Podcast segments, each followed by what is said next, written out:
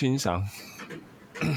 来了，我以为你要做效果。呜呜，清赏清赏，清 赏。来，OK OK，好，开始了。中国人怕鬼，西洋人也怕鬼，大家都怕鬼。恐怖哦，恐怖到了极点哦。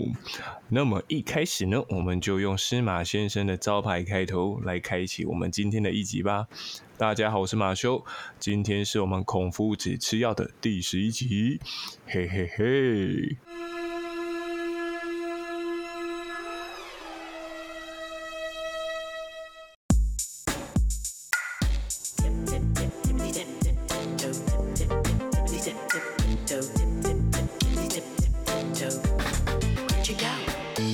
即邀请到拥有伪灵异体质的 Henry 来跟各位分享他曾经撞鬼的经验。Hello，Henry。哎，哎，哎。我先说，我不是伪灵异体质，我也没有灵异体质，我就只是有亲身经验的，好吗？所以是伪灵异体质啊！啊啊啊！好，随便随便。本集的一开始要先下个警语：如果你本来就对另一个世界较为敏感的朋友，建议本集慎入或是快转都可以。那么等会我所分享的内容呢，都是从自身经验或是有人转述的体验。那么我就开始了。首先就由我来先跟各位介绍我自己的一个体验呐。说实在啊，小时候因为没有什么山西产品，所以主要的活动呢，要不就是去中庭跟附近的伙伴们打打球，要不就是在家哦收看电视节目。记得当时最有名的不外乎类戏剧，像是《蓝色蜘蛛网》《玫瑰童林眼》以及《台湾灵异事件》。那其中《台湾灵异事件》就是我最喜欢的类戏剧节目。也因为这些节目的内容不外乎更新三社以及牵涉到跟鬼有关的内容啊，所以都被设定在晚上十点以后才能收看，而且都被定义成小朋友不能看哦。啊，当然越不允许的我越要。小朋友的心态就是这么简单。每当大家晚上已经入睡时，我就会假借上厕所的名义，其实就是顺理成章的偷跑出来看电视。看完之后呢，再回去睡觉。有天，我将最新一集的《台湾灵异事件》看完时，合上眼，正准备入睡，发现自己突然间身体无法动弹，嘴巴也张不开，手指也无法移动。干，这不会就是鬼压床吧？当然，我这样子心想，就想说，哎呀，这样子如果就撞鬼了，那么就太好笑了。持续了大概体感五分钟左右啊，眼睛也只能啊盯着天花板。期待的这个过程赶快过去，就在这时呢，突然间耳边传来敲窗的声音，敲敲敲敲敲敲，有频率式的敲敲敲了三声，重复了大概十几次，后来敲击声就停止了，换来的就是窗户的锁被打开的声音。干，窗户的锁明明是在家里面，为什么打得开？何况房间现在只有我一个人啦，刚刚根本就没有人进来啊！而且我在睡前根本就已经确认过窗户的锁已经被我上锁了。正当我内心千头万绪时，窗户就这样正大光明的被打开了，原本被窗帘遮住的光线照亮了眼前的天花板。明显的，右侧进来了一位长发披肩的生物啊，缓步的朝我这方走来。也因为我真的无法动弹，只能不断的摇晃身体，感受到一股热气从体内不断的发散，整颗头连身体都是。这是挣扎后流下的汗水。没想到，正当我做好准备时，要看看这个生物究竟长什么样子，它却止步在床边，朝着我的耳朵说了一段话。他说：“嘿，想找我吗？”突然，我一个翻身，就看到白色的裙摆以及一双渐层黑的双脚坐落在我的左边。那对一个涉世未深的孩子而言，那是多大的惊吓啊！于是我便就这样昏睡了过去。隔天早上，当我妈来叫醒我时，我回想起昨晚的记忆，那看似一切正常，于是我就没有把它放在心上了。只是原本那紧闭的窗却依然开着。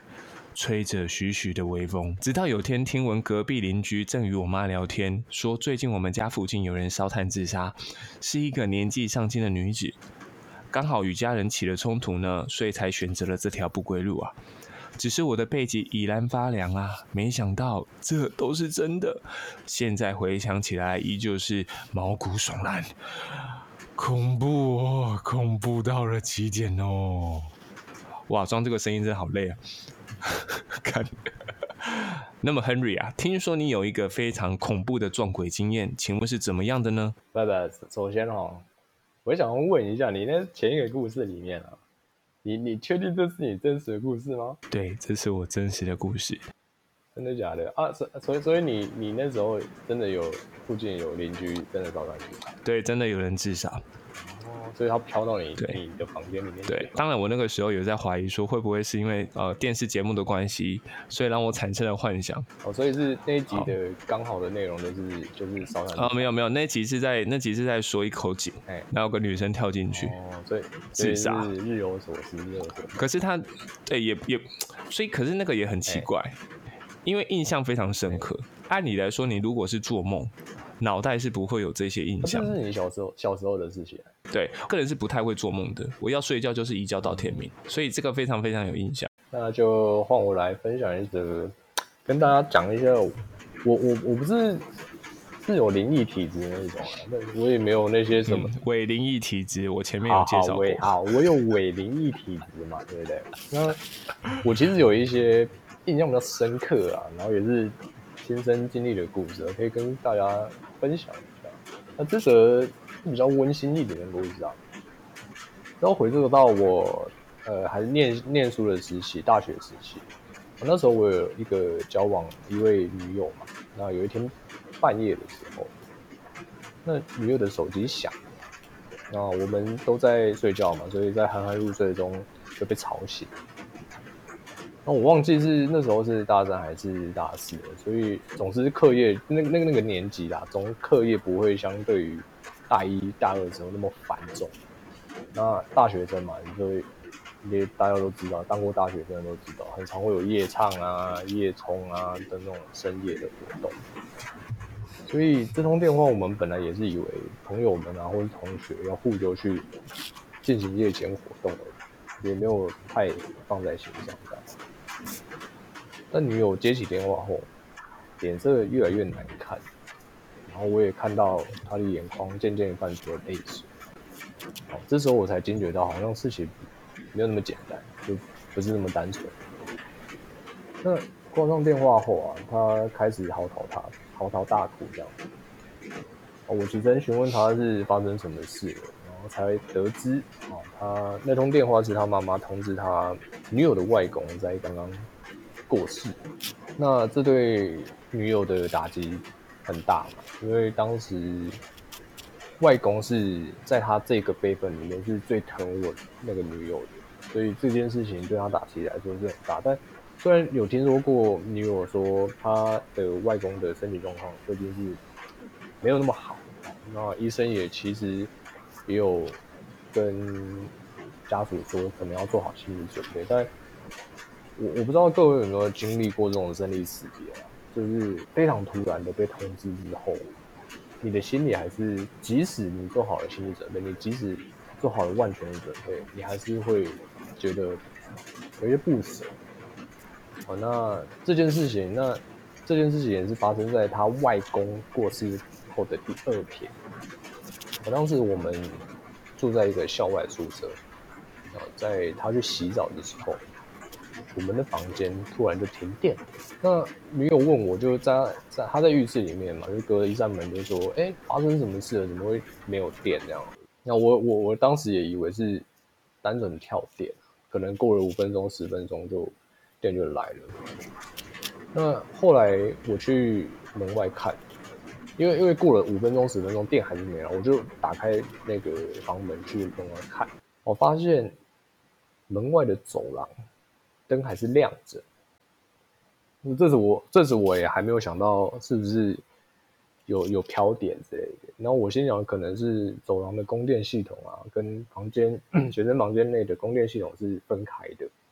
然后于是我去敲了一下隔壁本呃学生的房门，这样子想说，因为我们学生房门的供电系统如果是一样的，我停电，那代表隔壁房门的学生的。里面的房间也是停电的状态，所以我就敲了一下隔壁学生房间的房门，这样子，然后就，哐哐哐，哎、哎不好意思，请问一下你的房间里面有没有停电这样子？然后那那位学生就说，哎、没有，也是正常的这样子。然后这时候因为他房门有打开嘛，所以那个幅度不大，所以我可以刚好是我可以偷瞄进去他房间里面的电力的状况这样子。然后确实是他电脑还有灯光啊都是在通电的状态下，那他是正常的嘛？我们想说，这时候我我又在想说，是不是他的电力系统也是跟我的电力系统也是分开的，所以他有电我没电这样子，然后你懂吗？对对对，所以后来我又去，我又不死心啊，我就敲了一个另外一个学生房间的房门这样子，哎，，Go Go Go，啊，请问你的房间有停电嘛？这样子，然后这位学生依然是跟上一个学生的答案一样，他说没有哎、哦，这时我才发觉，哎，是不是只有我这间停电？但是这时候我又想说，奇怪，怎么可能？隔壁是好，隔壁两房都是好的，然后走廊的灯也是亮的，没有道理是只有我这一间是停电的、然后我也点检查了我的电箱，它全部都是电呃正常的状态下，怎么可能是只有我这一间？这时候我就觉得很奇怪，我就搞不清楚头绪。我回到我的房间，哦，房间依然是没有电的，乌漆嘛黑。那女友在浴室里面问我发生什么事了，然后回答到我我不清楚诶、就是我刚才问了一下隔壁的，他们都说有电，我打电话问一下管理中心哦，因为如果要停电啊，或是电力维修啊，台电那那他们要进行线路的维护之类的，他们一定会通报当地的管理中心，管理中心会发一个通知单给我们说，哎，几号到几号啊，然后时间是什么时候到什么时候，我们会进行停电、进行维护的工作这样子。那我们都没有收到嘛，然后就在这时这个时候，我的脚突然感觉到一阵刺痛。哦，这边补充一下，我的房间是那种室内木地板，所以进去的时候要脱鞋。哦，所以这时候我感觉到我的脚有一阵刺痛，然后我蹲下查看是不是有什么异物在地板上。啊，正当我蹲下的时候，电灯就亮，然后所有的电器啊都已经恢复到正常运作状态。然后是在因为电灯亮了嘛，所以有灯了，有光线，所以我就在光线的照明之下，我看了一下我刺痛的地方，哦，是在脚踝处，有一道浅浅的划伤，哦，有流血，但是伤口没有到很深。而同时，就在同时同时间，因为我看到伤口了嘛，然后同时我女友手机电话也响，然后因为电话会有那个来电显示嘛，我就看了一下是谁打电话过来，我看了一下是他妈妈打电话过来的。那过了五分钟之后，我女友也洗完洗完澡出来了。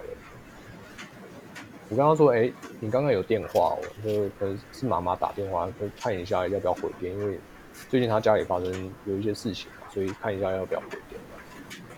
那回完电之后，通完电话就知道，他妈妈有梦到他外公，他外公有托梦给他妈妈说，叫就是当时那个女友要好好照顾身体，好好照顾自己。这时候我才意识到什么，也许是外公是要提醒我，要好好对待他的宝贝孙女。那当然也有可能会有观众觉得说，哎、哎、你这个是怪力乱神吧？怎么可能？啊，你脚滑上有很多原因啊，对不对？那我没有办法解释的时候，是为什么只有我的房间会停电？那别人的没有？那又为什么我的脚踝会有划伤，而不是在脚上？因为我刚才说了嘛，因为我的房间是室内木地板，就算我要受伤，就算地板有异物导致我受伤，那应该也是在脚掌上，而不是在脚踝这么高的地方。然后我的玄关那时候我确认是空无一物的东西，没有任何东西可以导致我划伤，我也没有摔倒，也没有碰触到任何东西。那为什么会平白无故的多了这一道划伤？那又为什么这么时间这么刚好，在这么特别的时间点，而不是在其他的时间发生这件事情？那我相信恒者恒信啊，所以我就采取了我自己相信的说法，说服了我自己嘛。那可能是外公觉得他走了之后放不下他的外孙女，所以提醒我说：“哦，你要对我的外孙女好一点。”哦，不然他会很担心，说他有没有过得更好这样子。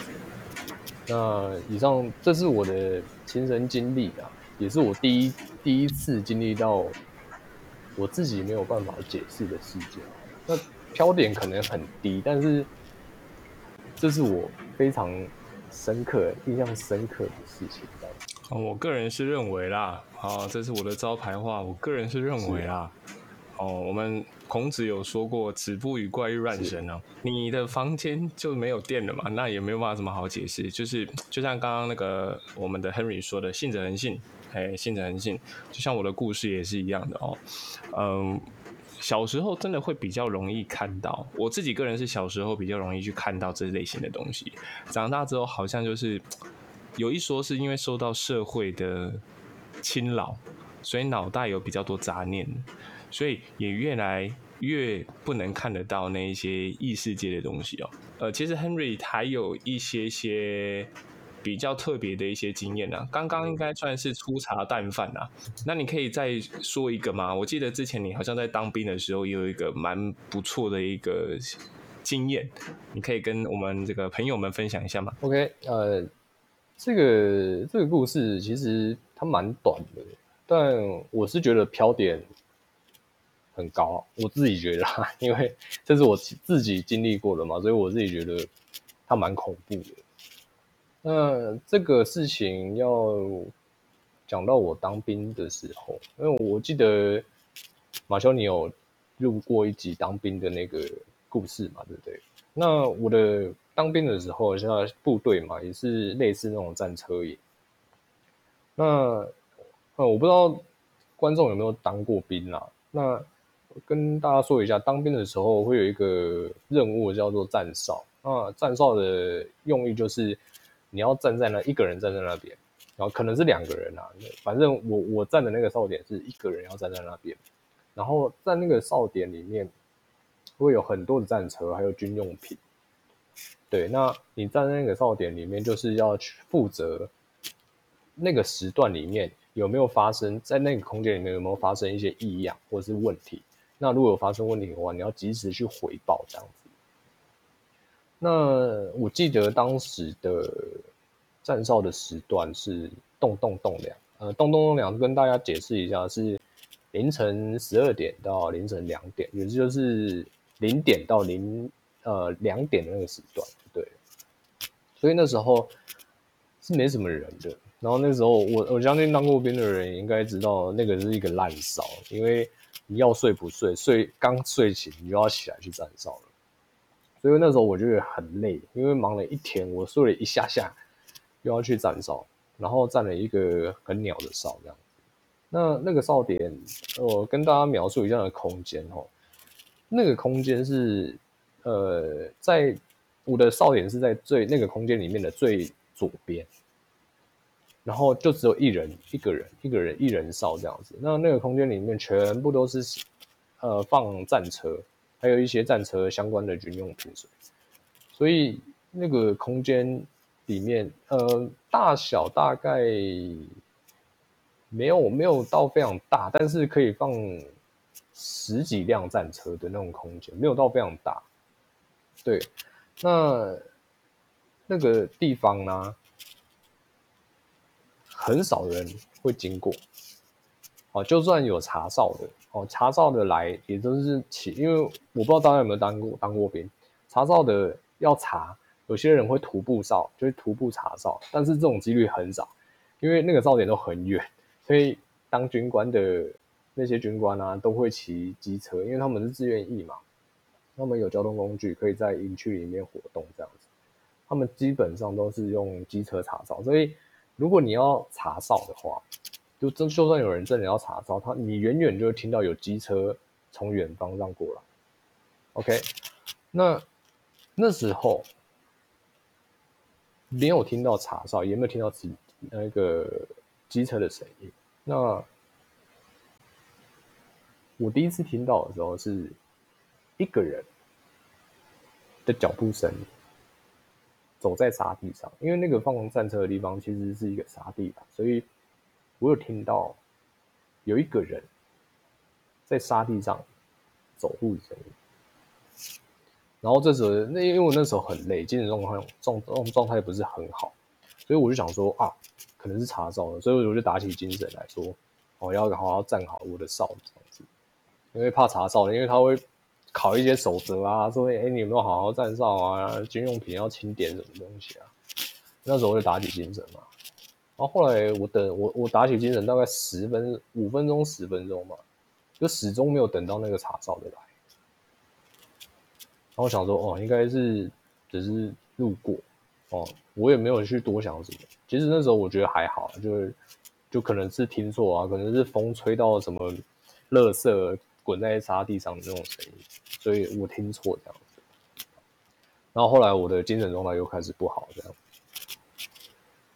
然后呢，就这样子，大概昏昏迷迷了十分钟还是十五分钟吧。我又听到了脚步声，而这个脚步声不再是一个人，而是类似那种五个人至十个人形成一个队伍，在沙地上走路的声音，沙沙沙沙。这是这时候我就觉得不太可能吧，因为如果你真的要查照的话。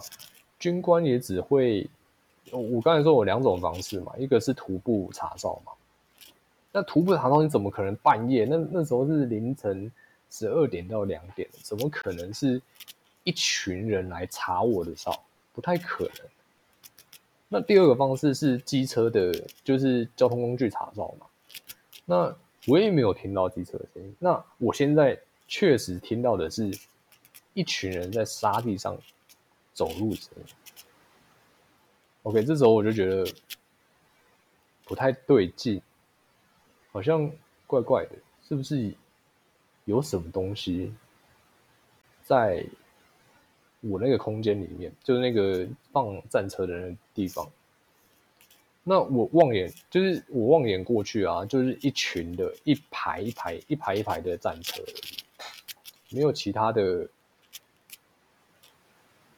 其他的人事物在那边，因为因为我我我不敢，那时候我觉得有点毛毛的，所以我不太敢去出哨亭去看到底有没有人在那边，因为不太，因为大家其实想一下，那个时间点，如果你真的要偷什么东西的话，你不会发出这么大的声响，对吧？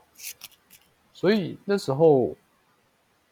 我可能已经百分之八十确定，可能是我遇到一些学长在那边晚上出来出操，对类类似吧，或是一些我没有办法解释的事情。但是，但我能确定的是，我有听到一群人在沙地上走路的声音。OK，那后来我下哨了嘛，就是接哨的时候。